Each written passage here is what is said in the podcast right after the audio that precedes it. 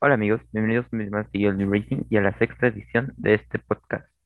Eh, bueno, pues el día de hoy les hablaremos principalmente sobre las noticias que han acontecido en este Gran Premio de Turquía, que no fue tan buena como en 2020, pero bueno, eso lo vamos a ir platicando. Y bueno, como siempre, eh, tenemos a Cristian de acompañante en este podcast para rebasar las cosas más importantes de este evento.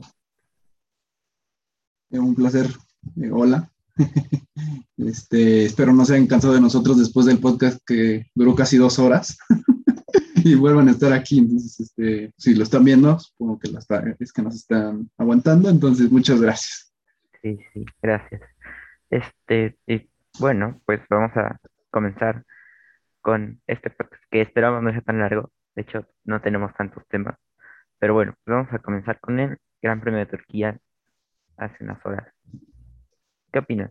¿Cómo te pareció? Y fue un, un, gran premio, yo lo dividiría en dos partes. La, parte, la primera parte que es pues hasta, hasta antes de que empezaran a parar, justo de la vuelta 35, 36, y después de que pararon, porque justo cuando empieza el cambio de, las, el cambio de neumáticos por el nuevo set de intermedios, pues es justo cuando se descontrola la cosa, ¿no? Porque en un principio se veía bastante tranquilo, bastante ya podríamos caer en, que estaba viendo aburrida la carrera y justo en el punto en el que paran es cuando empieza a haber un poco más de emoción en cuanto a saber si va a parar algún piloto, si va a seguir toda la carrera como con, o si en qué, en qué vuelta parar, si poner, bueno, yo creo que no era necesario, pero pues, si poner los, los de secos, si poner los de intermedios, entonces, sí, se puso interesante justo ahí la cosa. No sé cómo lo viste tú.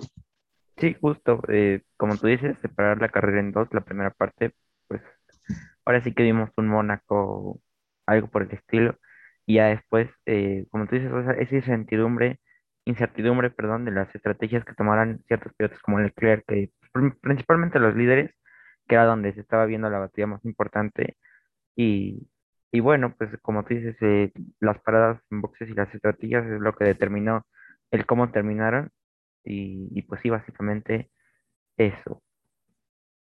Este, pues, bueno, esa es básicamente nuestra opinión. Pero hay, hay eh, la misma pregunta que te hice el podcast pasado después de Rusia. Es exactamente la misma, literal, no la modifiqué. ¿Qué opinión cuenta más? Eh, ¿la del piloto o la del muro de boxes? Y en este caso va centrado a la, a la acción de Lewis Hamilton y pues que digamos por, por la ambición de esa victoria no quiso parar, para tarde y pierde ese, esa oportunidad.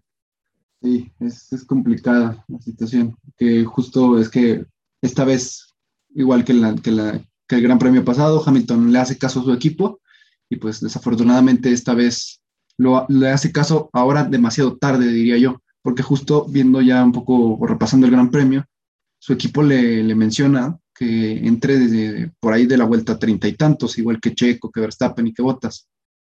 Él decide que las llantas estaban bien y que perfectamente podía seguir. Entonces aquí creo que el problema fue que no se decidió ni por, ni por confiar en él ni por confiar en el equipo completamente, sino que se quedó a la mitad. Entonces, creo que ya en el punto en el que en el que ya, ya se siguió, ya va la vuelta 45 o cosas, algo así, creo que ya en ese punto debió de haberse seguido, ya en su, en su, en su, plan, en su plan A, que era el de seguirse y no parar porque lo que ocasionó es que justo nada más perdió tiempo pues en esas vueltas que Checo tuvo el neumático nuevo y pues no sirvió de nada. Entonces, sí, creo que ahí, al fin y al cabo, lo mismo de la semana pasada. O sea, creo que eh, el piloto te puede dar información, pero el equipo es el que tiene un poquito más de peso sobre la decisión, o debería de tenerlo. Sí, justo. Eh, digo, a fin de cuentas, eh, las carreras con lluvia siempre son un riesgo y pues que cada quien decide como equipo, como piloto, eh, pues tomarlo, ¿no? Por ejemplo, lo que hizo Sebastián Vettel o Aston Martin, no sé quién, o sea, fue algo que todos dijimos, ¿pero qué está haciendo, no? O sea, la cosa venía, pues digamos, estaba con lluvia y, puso los slicks y, fue un caso, de hecho fue el único neumático seco que tuvieron y, y bueno. Desde mi punto de vista, yo creo que, o sea, como que la vez, la, perdón, lo mismo que la vez pasada, eh, pues a fin de cuentas es como opinión de los dos. es parte de los dos finalmente porque el muro de boxe tiene la información y el piloto lo está viviendo. Entonces, eh, pero sí, como dices, es, o sea, a fin de cuentas era tomar el riesgo, ya sea parar en pit o alargarse, pero no el punto medio. Justo en, en este momento no, no se debía jugar con eso.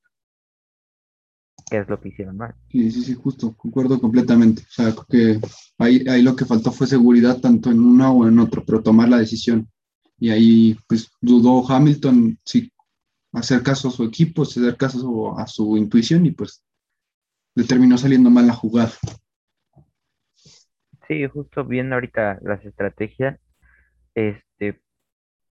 todos alrededor más o menos pararon entre la vuelta 30 y la 40. Eh, de hecho, bueno, sin contar Richard que paró en la 21, eh, Alonso, sí, justo Alonso fue quien paró en la vuelta 30 y el último, digamos, de todo el grupo fue Antonio Giovinazzi, que paró en la vuelta 40. De ahí en ese, en ese periodo hasta en el que paró eh, Charles Leclerc en la 47, ese, ese tiempo perdido de, neumáticos perdidos, pues es lo que pierden, y Hamilton para incluso en la 50, o sea, ya a ocho vueltas de terminar. Sí, justo, y creo que ahí había, yo creo que eran dos opciones en un principio. claro, ahorita ya es fácil de verlo, ¿no? Pero y de analizarlo, pero sí, creo que había dos opciones. Y hacerla de Ocon, que era ir completamente a, full con un set sin entrar a pits, o hacer bien la estrategia. Entonces ahí creo que tanto Hamilton como Leclerc tomaron una mala decisión, ya sea, no sé si fue, bueno, en el caso de Hamilton fue por decisión propia, en el caso de Leclerc no estoy seguro si fue el equipo el que le dijo que se mantuviera fuera unas cuantas vueltas más, pero sí, creo que eh, la, estrategia que siguieron de parar más tarde e intentar hacer el overcut no, no, era, no era ni siquiera una buena estrategia, no, era, no, se veía que era clara. No entendí realmente cuál era el punto de hacerlo así. Al menos de parte de, de Hamilton era claro que él quería seguir y pues no lo, no lo dejaron. Entiendo yo que no lo dejaron. Y en cuanto a Vettel, eh, no sé, no entiendo realmente qué, qué, vio, qué vio Aston Martin, el equipo, porque entiendo yo que o sea, el piloto probablemente no lo hubiera dicho porque realmente, como decía, justo en ese momento de la carrera empezaba a llover más fuerte. No, no es que la pista estuviera mejorando en condiciones, sino que se mantenía o hasta cierto punto en algunas partes empeoraba en cuanto que había más lluvia, más charcos. Entonces, pues sí, no, no entiendo realmente la decisión que tomó Aston Martin. Yo creo que fue un intento desesperado de ver si le atinaban y pues no, no le salió. No sé qué opinas. Sí, justo. Y, y, lo mismo, ¿no? O yo cuando lo estaba viendo dije, esto eso, o se sacaron la lotería o echaron a perder su carrera, ¿no? O sea, era el riesgo más grande que pudieron haber tomado y que bueno, desafortunadamente tomó el mal, mal camino, ¿no? Pero si recordamos, en el 2020 fue, si no mal recuerdo, también que paró Checo y fue el primero en poner slicks, creo. No estoy, no estoy seguro. O fue el primero en parar, una cosa por el estilo, no sé si por slicks o, o por otras intermedias, pero fue el primero en parar y que bueno, es el, el gran riesgo, ¿no? O incluso en las primeras paradas digamos, que nadie intentaba tratar de hacer eh, undercuts sobre cuts, simplemente era parar a tu estrategia y punto, ¿no? Y que bueno, a algunos les resulta de cierta manera factible y otros, por ejemplo, con que no se detiene y que puede rascar al menos un puntito cuando no aspiraba a tenerlo. Entonces, pues a fin de cuentas, esa estrategia, entre comillas, salió bien. Sí, sí, sí, concuerdo. Y pues no, no, sé si quieres comentar algo más, pero creo que ya de, de, mi parte creo que es lo que tenía que comentar sobre esto y pues listo, si quieres el siguiente tema. Este, pues sí, quería como agregar algo más. Son eh, dos puntos, uno, uno que no lo anoté y otro que sí. Es, el primero que destaco es el de la pasada a Q2 de Schumacher. Este, digo, no, fue sorpresivo, ¿no? O sea, lo vimos en Francia, pero no de la misma manera, ¿no? En Francia pasa porque él mismo se choca, ¿no? Cuando estaba dentro de los primeros 15, pero en este caso sí es por un tiempo, entonces destaco eso. No sé cómo lo ves tú. Sí, ¿eh? la verdad que se rifó una vuelta buenísima. No, entiendo muy bien cómo lo hizo, porque es un has, pero sí, muy buena vuelta de, su parte. Eh, creo que le sacó bastante a su compañero por ahí, de, yo no sé si un segundo, pero por ahí rondaba el tiempo que le sacó. Entonces sí, muy buen, eh, muy buen desempeño de parte de Schumacher y pues esperemos siga así en una de esas que pueda darle la alegría al equipo de intentar sumar algún punto y que no quede totalmente en ceros esta temporada. Sí, sí, sí, justo era su esperanza que después de, ahora sí como la canción todo se derrumbó cuando lo checó Alonso, este, pues no sé si queriendo o no queriendo, no creo que queriendo, porque pues obviamente condi- condicionó la carrera de Alonso, pero pues, a fin de cuentas es lo que pasó, y pues, pues sabemos la historia, ¿no? Se fue a, a competir contra Nikita Mazepin y que, pues bueno, en eso acabó. Este, y bueno, la segunda cosa de rápido que quería decir, ¿qué te pareció la libre de, la livery de Red Bull? Eh, bonita, bonita, creo que es un bonito, un bonito detalle con, Honda y con Japón, con los aficionados de Japón, sobre todo tomando en cuenta que pues no hubo premio, gran premio, una triste noticia, y bueno, creo que, que era una bonita livery. No sé si la mejor de la temporada, creo que la de McLaren también estuvo bastante bonita, pero sí, eh, me gustó, me gustó el color, eh, se extraña el azul, claro, pero aún así se ve muy bonita.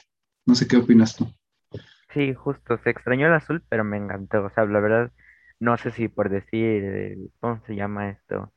O sea, que con eso haya sido por el podio, o sea, no, o sea, es por la conducción, pero, o sea, coincidió con esto y fue un bonito gesto, como tú dices, para Honda el detalle de hacer una libre especial y pues el doble podio. Y justo con esto, este comentario, pasamos al segundo tema, este, este resurgir de los segundos pilotos, este, o sea que en esta carrera destacamos más estos segundos pilotos que con los primeros. Lewis Hamilton, perdido en el quinto lugar, tratando de hacer una remontada desde el un, undécimo lugar, mientras Verstappen permaneció ahí. Y el espectáculo lo dieron este, más que nada los segundos pilotos, ¿no? Checo y, y Valtteri. ¿Cómo lo viste tú? Sí, sí, sí, muy bien. Eh, empezamos por botas. Eh, creo que no hay mucho que comentar. Fue hasta cierto punto creo que una carrera bastante redonda para él. No, no tuvo que competir. Por ahí creo que el adelantamiento a Leclerc, pero bueno, o sea, venía con neumáticos nuevos y con Mercedes, entonces eh, creo que no le costó mucho. Y sí, qué bueno, porque la verdad creo que se lo merece. Creo que ha venido trabajando bien, estado haciendo bien las cosas de que se anunció, pues justo coincidió con que su anuncio de que ya no va a continuar la temporada que viene en Mercedes, como que su, su nivel de rendimiento aumentó. Italia ahí se le vio muy bien y en este Gran Premio por fin ya consolidó eso con una victoria. Entonces, increíble por, por eso. Y de, Checo, creo que ya por fin se libra un poco de, pues sí, de toda esa mala vibra, podemos decir, de no poder puntuar, eh, de no poder este, hacer podio, perdón. Y este, sí, ya, por fin. Y creo que también alivian un poco el peso que tenía y todo el estrés que tenía, que pues claro, es un Red Bull y que se espera que esté siempre en podio o cerca de. Sí, claro, de hecho justo la, eh, hace dos semanas te comentaba de este, esta comparativa sin sentido entre Russell y Checo y que bueno, finalmente se libera, digámoslo así, esa, que fueron 15 puntos que ya podemos decir que en las últimas seis carreras, este, Checo hace 31 y Russell 16, este, es, es un, una comparativa sin sentido, pero, o sea, sí es, digamos, una manera de liberarse de ese peso, de esa tensión que tienes como piloto de Red Bull, bueno, que supongo tiene como piloto de Red Bull, al igual que con Bottas, ¿no? Tú lo dijiste hace dos o tres podcasts, o sea, eh, Bottas tiene una presión muy alta y que justo con este anuncio, digamos, se liberó la tensión y simplemente está corriendo para sí mismo. Aunque todavía está haciendo trabajo de equipo, o sea, ya está viendo predominantemente por sí mismo. Entonces, eh, pues bien por él, o sea, la verdad yo me sentí bien que ganara su, su carrera, bueno, su victoria número 10. Entonces, bien por él y por Checo, ¿no? Hace unas batallas muy buenas, justo esa, yo, creo que las batallas más emocionantes fueron las de Checo, no porque sea mexicano, sino por, o sea, porque esa es la realidad, ¿no? O sea, esa batalla con Hamilton, ese adelantamiento en las últimas curvas estuvo muy bueno y justo esa con Leclerc, eh, para pasarlo, bueno, no fue la gran cosa, pero también ahí estuvo. Y un- una cosa más de respecto a las batallas, también destaco la de Yuki Tsunoda con Lewis Hamilton al inicio. Sí, sí, sí, esa batalla increíble, ¿eh? Creo que mm, yo, al menos en mi opinión, no sé qué opinas tú, o tu mejor opinión y la de nuestros fans, eh, creo que, creo que fue el momento de la carrera o el mejor momento de la carrera, ¿no? De ahí en fuera, pues creo que no, no hubo mucho, sí, hubo batallas, pero pues creo que esa fue la más interesante dentro de todo. Y pues sí, la verdad que, que Checo lo hizo bastante bien y ya, ya van, por ahí vi que es la segunda carrera que alcanza a detener a Hamilton. Claramente esta vez fue aún más valiosa porque el coche de Red Bull esta ocasión pues no, no estaba al nivel del Mercedes. En cambio, por ahí en Bakú pues tenía un coche, pues si, no al mismo nivel, un poquito hasta a lo mejor superior. Entonces, este sí, qué, qué bueno por Checo que alcance ese rendimiento y que sí, que le compita así a Hamilton porque fin y al cabo esto, esto para Red Bull es, es increíble y es importantísimo para, el, para la batalla de, del campeonato de constructores. Sí, justo. Y, y bueno, pues sí, eh, suma puntos importantes, no los necesarios para subir al primer puesto, pero ahí está. Eh, esperemos que así continúe y más porque viene su gran premio de casa. Bueno, nuestro gran premio de casa. Entonces, se vale soñar, no estoy diciendo que lo voy a hacer. Es, es más, se ve difícil, la verdad, por, por el rendimiento de estas últimas carreras, pero se vale soñar. Sí, sí, sí. Esperemos que se logre eso porque yo creo que sí se llena el ángel. Entonces, este, ah, veremos qué pasa. Esperemos que en estas carreras que viene alcance un mejor rendimiento y pues sí, todo puede pasar, ¿no? Justo, justo. Este, y bueno, pues básicamente es esta parte de, de estos segundos pilotos de, de Bottas y Checo. Es, digamos, lo más destacable. Y, y bueno, pues creo que pasamos al siguiente tema. No sé si tengas algo más. Ok. Bueno, todo, todo bien. Eh, bueno, pues el siguiente tema es más de, de datos interesantes. Es también rápido. Es que Turquía rompe récord de la era híbrida. Ahí les van unos datos. Eh, en toda la era híbrida, 2021 ha sido la temporada con más ganadores distintos en una misma temporada. Eh, pues sí, el máximo número de ganadores distintos en una temporada. En esta ocasión van seis y contando, todavía quedan seis carreras para ver si, si Norris se puede meter ahí a la lista o un Ferrari. Vamos a ver qué pasa. Sí, sí, sí. Increíble. Increíble porque eso significa que por fin ya hay un poquito más de competitividad en cuanto a que no siempre Mercedes va a ganar las carreras. Y eso es increíble para la Fórmula 1 y para los aficionados sobre todo porque ya está bien las hegemonías, pero llega un punto en el que ya después de siete, ocho años, pues ya quieres uno, uno quiere ver ganar a, no sé, a McLaren o a otro equipo y que, que ver que puede haber posibilidades de que en una buena carrera, una carrera loca, pues se llegue a dar, ¿no? Que antes, pues eso ni aún con carreras locas se da. Sí, justo, y, bueno, sí, también de cierta manera suerte, ¿no? O sea, coincidencias o lo que sea. En este caso, por ejemplo, eh, pues las de siempre, ¿no? Verstappen y Hamilton, pero tuvimos carreras locas como la de Italia, Hungría, la de hoy, de cierta manera. Entonces, eh, pues sí, y la de Checo. Eh, entonces ahí están los seis, los seis ganadores eh, distintos y que hasta la temporada pasada eran cinco como máximo y ahorita ya son seis. Y que puede haber un séptimo, bueno, quién sabe qué pueda pasar en estas últimas carreras. Y bueno, pues el siguiente dato es que son cuatro los circuitos en donde Mercedes dominó en toda la era híbrida, eh, pues ahora sí que desde 2014, eh, con al menos dos ediciones. ¿Por qué? Por- Porque, las que solamente tienen una edición, pues como que no sería dominio, ¿no? Sino que es simplemente una carrera ganada y, ya. Eh, pero con al menos dos ediciones eh, se lleva dominado Portimao, eh, Sochi, Turquía y Suzuka. Entonces es un buen número eh, de esta era híbrida de, de 2014 hasta 2021. Ya lo hacemos oficial, digamos, porque ya, por ejemplo, eh, Estados Unidos no ganó en 2018, México no ganó cuando ganó Max Verstappen, Qatar pues es un circuito nuevo de una sola carrera, lo mismo con Arabia Saudita, y de Abu Dhabi el año pasado ganó Max Verstappen, entonces pues no. Entonces eh, ya es, digamos, oficial esto de que son cuatro esos circuitos que domina Mercedes. Sí, bien, efecto. Increíble. Creo que eso resume perfectamente toda la era híbrida, o al menos esta generación de coches, eh, que duró, pues sí, desde 2014, me parece, hasta 2021. Entonces, sí, Mercedes como siempre ahí en la cabeza. Y pues esperemos que ahora en, en esta siguiente era se pueda dar que haya menos hegemonía y más competencia. Justo.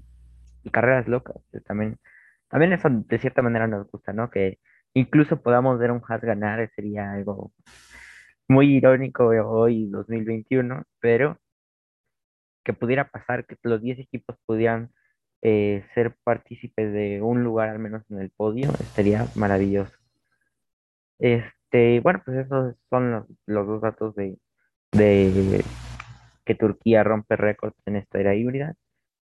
Y, y bueno, ya para que vean que no, no vamos a tardar tanto, pasamos al último tema, eh, la recta final del calendario. La Fórmula 1 vuelve a casa y a América.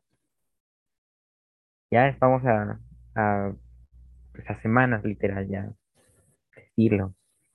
Nada, padre. Sí, ya, a nada. Ya, ya se, se siente el ambiente.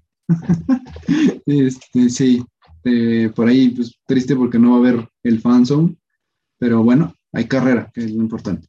Entonces, este, sí, es increíble que ya por fin regresen, porque pues, también es como un, un indicador de que ya por fin empezamos a regresar a esta nueva normalidad, este, ya después de un desastre que nos hizo la pandemia. Entonces, este, sí, es bueno ya por fin volver a tener a la categoría reina aquí en, América. Y claro, además que son unas carreras buenísimas, tanto la de, la de México, la de Brasil. Y bueno, Estados Unidos esperemos que nos dé una buena batalla. No es de mis circuitos preferidos, no, sea, no sé tú, pero a, mí no me gusta mucho, pero bueno, es, América. veremos qué pasa. Sí, sí, es justo la, la segunda casa de Checo, digamos así, porque pues, ya cuando ya llegas a América, se siente el ambiente distinto al europeo o al asiático. Es, es muy distinto. Pues, como tú dices, tampoco es de mis circuitos favoritos, pero se siente ese ambiente. En dos semanas tenemos el Gran Premio de Estados Unidos y en aproximadamente menos de un mes el Gran Premio de casa. Y eh, una semana después del Gran Premio de México, el Gran Premio de Brasil en Interlagos. Pero eh, además de que hay gran premio de casa, tenemos showrun de Red Bull. Es emocionante. Sí, sí, sí. Eh, esperemos que esté, esté muy padre. Yo creo que sí, es un showrun. No puede estar mal. y este, sí, este, se anunció, creo que la semana que acaba de, pasar, semana pasada, sí, ya pasada, este, se anunció por ahí de miércoles, algo así, martes, miércoles creo, que va a haber un showrun en, eh, en, Reforma. La vez pasada creo que había sido en el Zócalo, esta vez lo cambiaron a Reforma. Y me parece hasta ahorita lo que me enteré es que va a estar Checo, no sé si vaya a estar Verstappen. Y sí, pues esperemos que esté, que esté bueno. Sí, según lo que yo vi, salvo que ocurriera algo extraordinario que esperemos y no pase, y creo que me entiendes la referencia, este, van a estar tanto Checo como Verstappen eh, en reforma, entonces se va a poner bueno el ambiente. Y bueno, como dije hace rato, se vale soñar, entonces si no, pues vamos a estar regresando ahí cuatro días después para celebrar tal vez algo que pase. Este, mm, bueno, también lo que anunciaron la semana pasada o hace dos semanas, no, no recuerdo exactamente, creo que fue hace dos, es ya la unión oficial de Qatar al calendario, y no solo en 2021, sino que eh, a partir de 2023 eh, hacen un contrato hasta 2032. Aún no se sabe si va a ser en el circuito de los Ailes o si van a hacer un circuito callejero. La Fórmula 1 le está dando a los circuitos callejeros. Sí, no lo sé, no, no conozco bien el, circuito, la verdad. No, no tengo muchos datos sobre ello, pero sé que está en MotoGP. Es, lo, único que sé. Y pues se sabe que, por lo que he visto en algunas imágenes, eh, tiene una recta muy parecida a la de Bahrein y algunas curvas parecidas. Pero sí, tiene, se, ve interesante. No sé cómo vaya a estar, pero se ve interesante. Sí, justo es que al menos mi imaginación me da eso, no, no sé, a lo mejor estoy haciendo algo que no.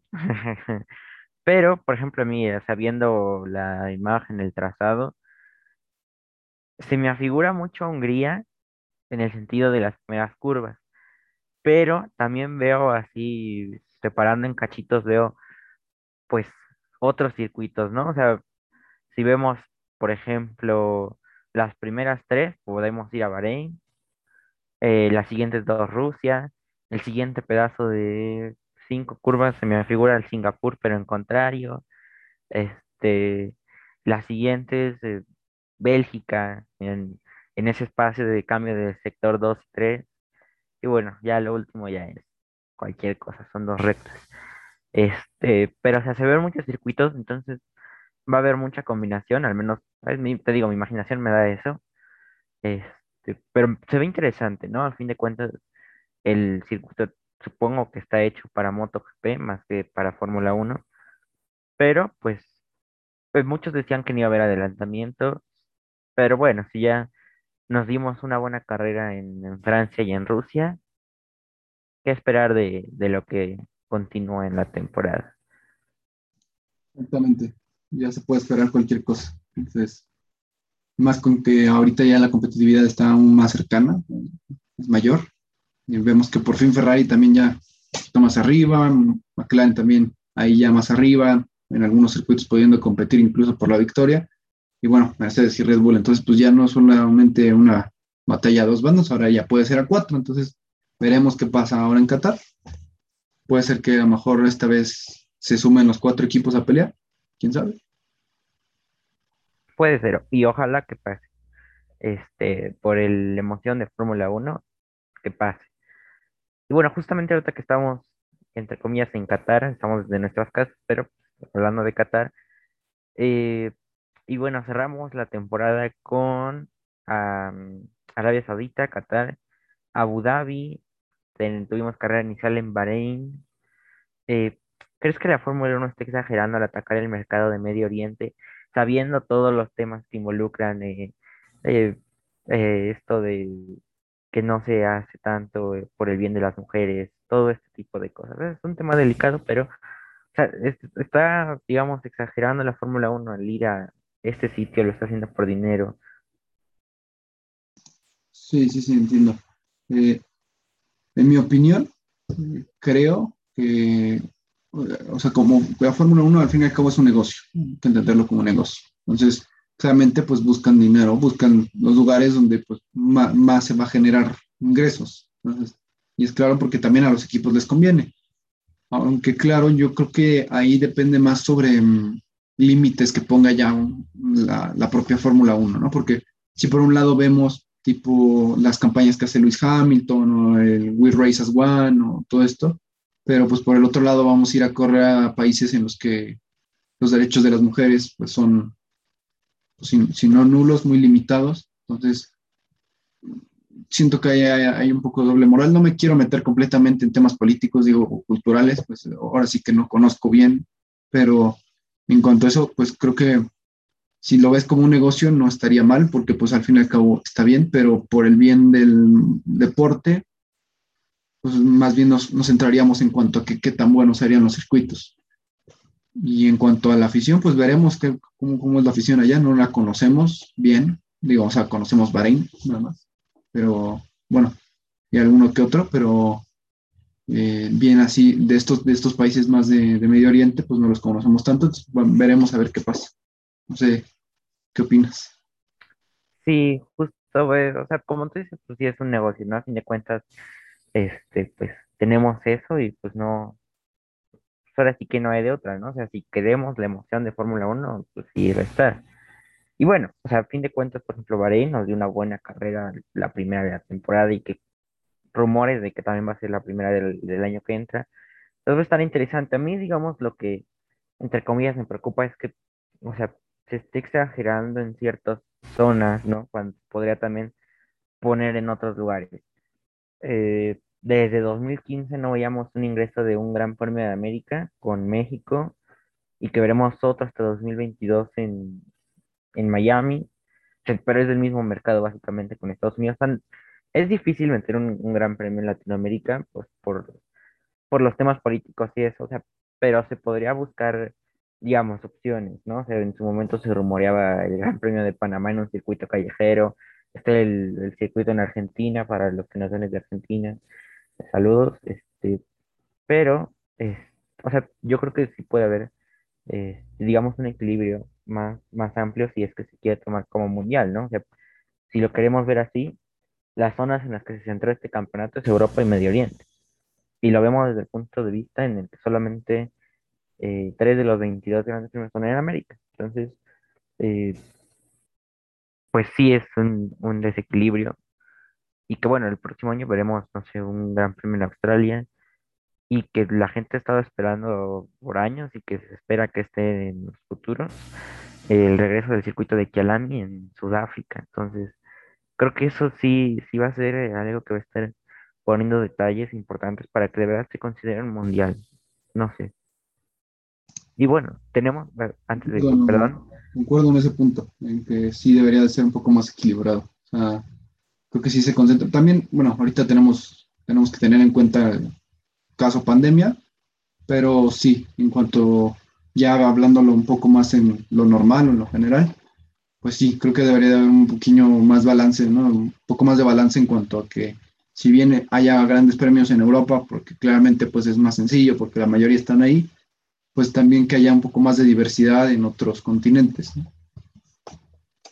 Sí, sí, justo. Y bueno, volviendo al tema de Medio Oriente, o sea, yo creo que sí es, digamos, una exageración en cierta manera el que haya, no, o sea, no por, por la zona geográfica, ¿no? Sino porque hay, digamos, cuatro circuitos en una zona muy pequeña y que, bueno, tenemos todo este tema de los derechos de las mujeres y, bueno, pero eso es, pues, no quiero decir que no importa, pero o sea, para fines deportivos o sea, no, no tiene, digamos, tanta importancia. o sea, lo que importa va a ser la emoción que del circuito y la acción. Este, pero yo, yo creo que sí hay una, digamos, un lado hipócrita de la Fórmula Uno por este sentido, que a fin de cuentas, como te dices, es un negocio, quieren dinero, pero sí, yo, o sea, desde mi punto de vista sí veo una exageración. Sí, sí, sí. La verdad, es que sí, justo. A ver, Creo que ahí el problema son los límites que tenga la empresa, que en este caso, bueno, es Liberty Media, que es la que controla y maneja la, Fórmula 1 y hacia dónde se toman las direcciones o las decisiones. Y creo que ahí pues es cosa más de la empresa, ¿no? Eh, que a ver, también creo que los equipos y los pilotos pueden llegar a hacer presión, pero al fin y al cabo pues es Liberty Media la que va a terminar tomando la decisión. Entonces, sí, creo que ahí más depende sobre el, el tema eh, pues sí, no sé si moral, digámoslo así, o ético de la empresa, que más que tema ético de, los equipos o de, o de las personas que trabajan dentro de la Fórmula 1, dígase pilotos, dígase ingenieros, dígase jefes de equipo, ¿no? Entonces, sí, acuerdo.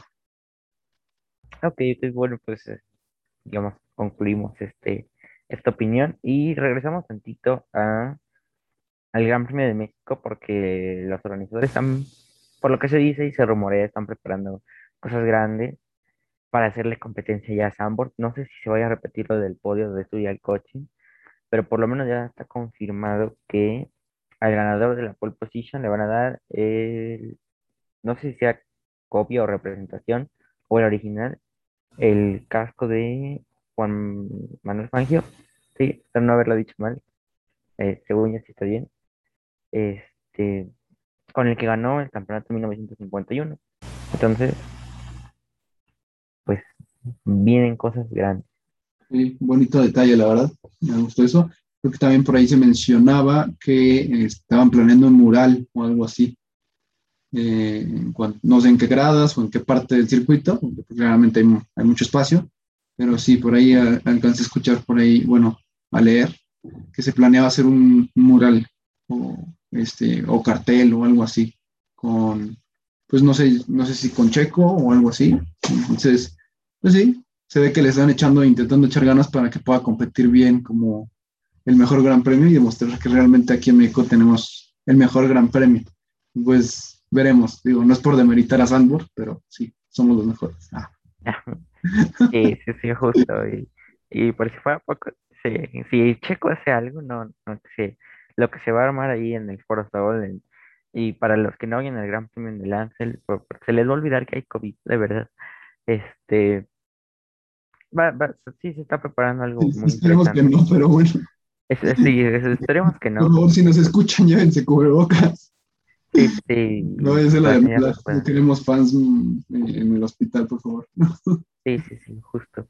Pero, este, sí, sí hay, no, no he visto eso del mural, ya he visto que iban a hacer unas playeras eh, para hacer algo similar a lo de Sandborn, que eran todas naranjas. Aquí piensan, creo que es verde, blanco y rojo. No sé, no estoy seguro, no hay nada, digamos, oficial, pero va, va a haber cosas muy interesantes. Este, saludos a los organizadores de, de Gran Premio de México, ahí sí nos ven. Ah, un saludito o algo, no sé. Unos boletos, nada, tampoco. Este, pero, o sea, sí, sí, sí se vienen cosas buenas e interesantes. Este, ¿algo más que quieras agregar, Cristian? Mm, No, así que ya hay que dejarlos descansar a nuestros aficionados de tanto escucharnos, porque ya yo creo que me Sí, estoy cansado del, del anterior todavía. sí, sí, sí. Y bueno, pues sí, ya, ya no nos quedan más temas. Este, entonces, pues básicamente eso sería todo por hoy. Este, pues gracias por acompañarnos nuevamente en esto. ¿Cuánto tiempo llevamos, Cristian? Uf, no lo sé, ya perdí cuenta. Eh, ¿será seis meses más? No, ¿Seis no, no? ¿cuánto llevamos en el podcast? Por eso, ah, ahorita. Ajá, Sí sí. que llevamos No, no, no. 40 minutos. a 40 minutos. Entonces, pues gracias por acompañarnos estos este, 40 minutos y bueno, los seis meses meses. también. Este, Bien, no, los seis ¿cuáles meses. seis meses? Desde Gran Bretaña que, que estamos aquí con ustedes. Gracias también por acompañarnos. Este, y estos también 40 minutos de hoy, de, del post eh, Gran Premio de Turquía. Gracias por acompañarnos. Este, pues no olviden seguirnos, les agradecemos mucho su estancia. Eh, dejen un comentario, lo que sea, y pues eso sería todo. Este, Pues hasta la próxima. Adiós.